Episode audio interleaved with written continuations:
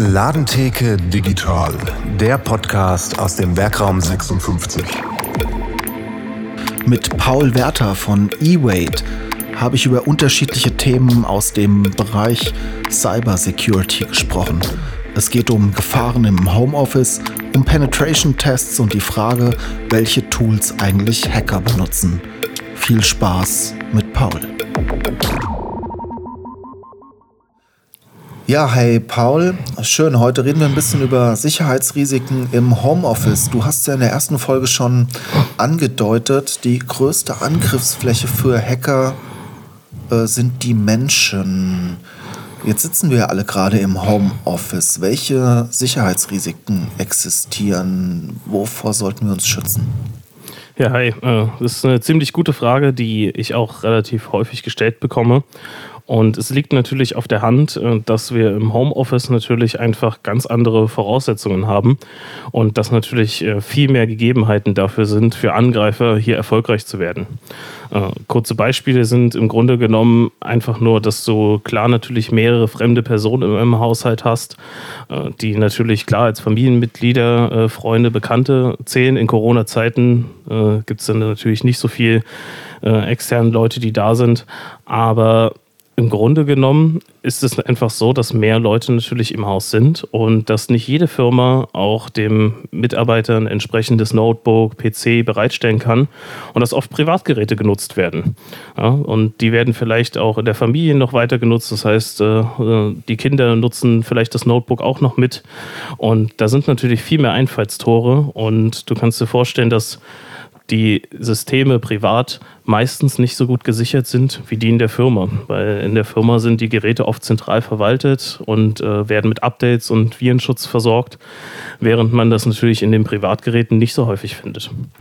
Gib mir da noch mal ein bisschen Beispiele für Einfallstore. Was sind die klassischen? Ist es die E-Mail? Sind es irgendwelche Spiele? Es ist im Grunde genommen es sind mehrere Komponenten. Zum einen hast du natürlich, dass die allgemeine Sicherheit im Heimnetzwerk da ist. Das heißt, du zu Hause in deinem Netzwerk hast super viele Geräte, die ganz viele Sachen machen, die gar nicht offensichtlich sind. Das heißt, man hat äh, den PC, äh, das Tablet, das Handy. Das sind alles Geräte, die übernommen werden können und die das Heimnetzwerk auch angreifen können. Das heißt, es ist nicht unmöglich, dass der Laptop von äh, von den Kindern übernommen wird durch, ein, durch eine Malware, durch einen Trojaner und der sich dann im Netzwerk weiter verbreitet, vielleicht auf den PC, wo die Firmendaten drauf liegen und das alles völlig automatisch. Das heißt, die Sicherheitsvorkehrungen im Netzwerk selbst sind nicht ähm, so gut wie in einer Firma und natürlich der Faktor Mensch ist ja ganz, ganz groß im Fokus, weil es viel leichter fällt, durch eine fingierte E-Mail ähm, jemanden dazu zu bringen, äh, irgendwas zu installieren oder ähm, irgendwo drauf zu klicken. Das heißt, die Unachtsamkeit im Homeoffice ist viel höher, weil die Leute sind entspannter, sie haben ihre ganz normale Umgebung zu Hause, sie haben ihren Kaffee, ähm, ja, sind gar nicht auf Arbeit gefahren, sie haben ihre Morgenroutine nicht. Das heißt, man wird einfach unachtsamer und hat natürlich auch nebenbei äh, viele private Sachen offen. So, da wird auch während der Arbeit mal ein Video geschaut oder da wird mal auf einen Link geklickt.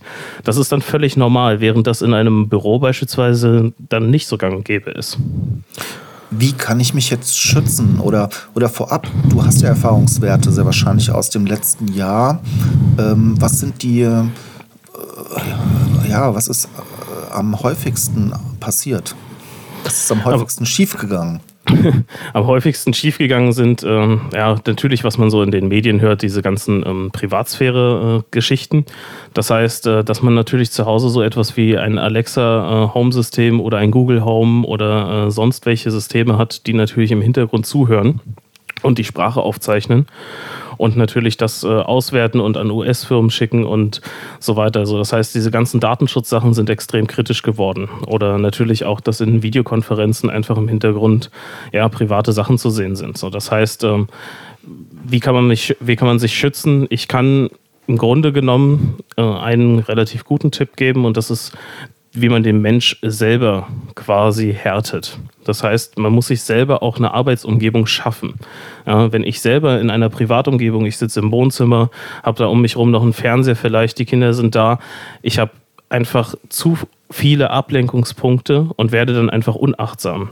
Und äh, das nutzen Angreifer natürlich rigoros aus, äh, schicken natürlich vermehrt E-Mails und äh, Phishing-E-Mails, äh, wo einfach äh, ja irgendwelche Sachen, wo man sagt, okay, früher hätte ich da niemals drauf geklickt oder im Büro hätte ich da niemals drauf geklickt, da habe ich zweimal überlegt, aber in einer privaten Umgebung bin ich nicht so achtsam. Das heißt, ich kann als Tipp geben, auf jeden Fall sich einen Raum zu suchen, wenn es möglich ist, den man dann auch für genau solche Zwecke vorsieht, dass man vielleicht eine abgeschlossene Tür hat, dass man da wirklich Ruhe schafft, dass man selber in dem Raum keine Ablenkungen hat und sich komplett auf die Sache fokussieren kann. Weil der Mensch ist nun mal aktuell das schwächste Glied in der Kette und wird natürlich auch immer äh, Ziel von Angreifern sein. Du sprichst E-Mails an. Ich kenne es jetzt hier, da wurde versucht, von einem, von einem Hosting-Anbieter die Zugangsdaten zu bekommen, bei mir im Bekanntenkreis. Jetzt hatte ich es bei Facebook auch mit diesen Links und diesen Videos und eine Menge an Menschen in meinem Umkreis mussten scheinbar ihr Passwort erneuern, weil sie irgendwelche Videos rumgeschickt haben, was sie gar nicht. Wie kommt sowas zustande? Im Grunde genommen ist es genau das, was ich beschrieben habe. Ja, das äh, vorhergehend ist ein sogenannter Phishing-Angriff äh, passiert. Das heißt, äh, da haben Angreifer E-Mails fingiert, die äh, vorgaukeln, hier vielleicht äh, sowas wie PayPal, muss man ein Passwort zurücksetzen und dann kommt man auf eine Seite, äh, gibt da seine Zugangsdaten ein. Dasselbe gilt natürlich für Facebook auch. Das heißt, wenn ich mir eine relativ seriöse E-Mail überlege, in der ich dir glaubhaft versichere, dass ich der äh, richtiger Ansprechpartner für Facebook bei dem Thema Sicherheit bin und äh, dass es da Probleme mit deinem äh, Konto gab und dass hier der Link ist, wo du dein Passwort zurücksetzen kannst, dann äh, habe ich natürlich zwei Fliegen mit einer Klappe geschlossen. Ich habe dein aktuelles Passwort und dein neues Passwort. Damit kann natürlich ein Angreifer viel anfangen. Und was in der Regel man sagt immer, ja, was will jemand mit meinem Facebook-Login?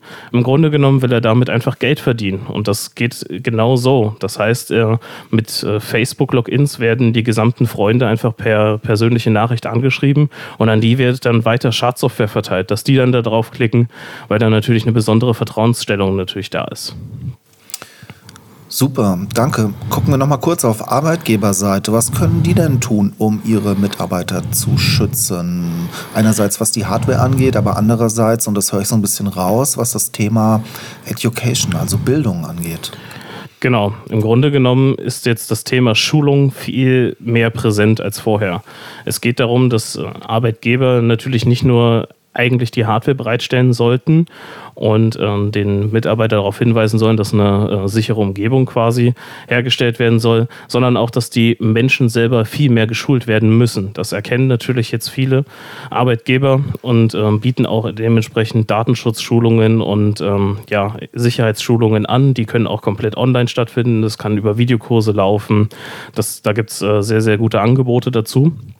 Und im Grunde genommen ist es das, wo momentan das, der, der Schuh am Drücken ist, weil wir haben einfach den Mensch als schwächsten Glied, äh, als schwächstes Glied identifiziert in der, in der Sicherheitskette, die Sicherheitsvorkehrungen, klar, natürlich auf Privatgeräten sind oft nicht so, aber da hat der Arbeitgeber wenig Einfluss. Der Arbeitgeber kann nicht vorschreiben, dass du dir Antivirenprogramm XY installieren musst.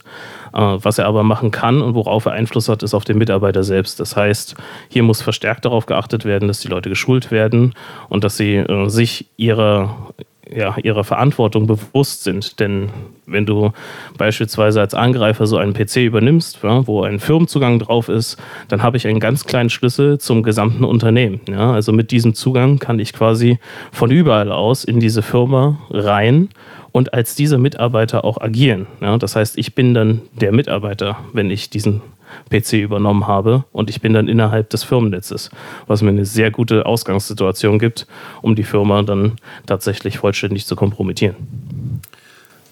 Sehr schön, Paul. Jetzt haben wir heute ein bisschen darüber gesprochen, wie über den Faktor Mensch. In der nächsten Folge schauen wir mal ein bisschen auf die Unternehmensnetzwerke und äh, reden über Penetration-Tests. Freue ich mich schon drauf. Bis zum nächsten Mal. Ciao. Ja, ich mich auch. Tschüss. Wenn auch du uns an der digitalen Datentheke besuchen willst, dann klick dir doch einfach einen für dich passenden Termin. Den Link findest du hier in der Beschreibung unter diesem Podcast. Bis bald. Ciao.